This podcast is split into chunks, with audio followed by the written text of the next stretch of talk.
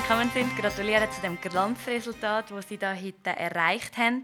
Haben Sie Ruhe zu mörgeln oder sind Sie doch auch ein bisschen nervös gewesen? Ein bisschen nervös ist man schon. Und wenn näher das auf das Resultat hineinkommt, umso kribbeliger wird man.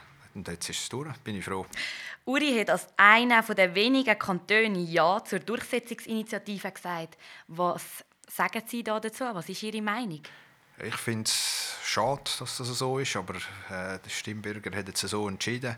Es ist natürlich auch mit der Mobilisierung gerade von der zweiten Gotterdrehre hat sich das irgendwie wahrscheinlich ein bisschen ergänzt und äh, geht so in eine ähnliche politische Richtung auch von der, von, von der Ding her. Also ich bin froh, dass es schweizerisch abgelehnt worden ist und dass wir da weitermachen können, wenn wir es gewöhnt sind.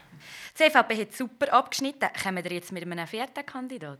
Das kann ich dich sagen. Das ist jetzt die, die, die Aufgabe der Parteipräsidentin, die tut das analysieren. Wenn ich eine kleine Abschätzung machen darf, glaube ich nicht unbedingt, dass wir mit einem vierten kommen. Und mit welchen von diesen Kandidaten, die jetzt noch nicht gewählt worden sind, würden Sie am liebsten in den nächsten Jahren zusammenarbeiten?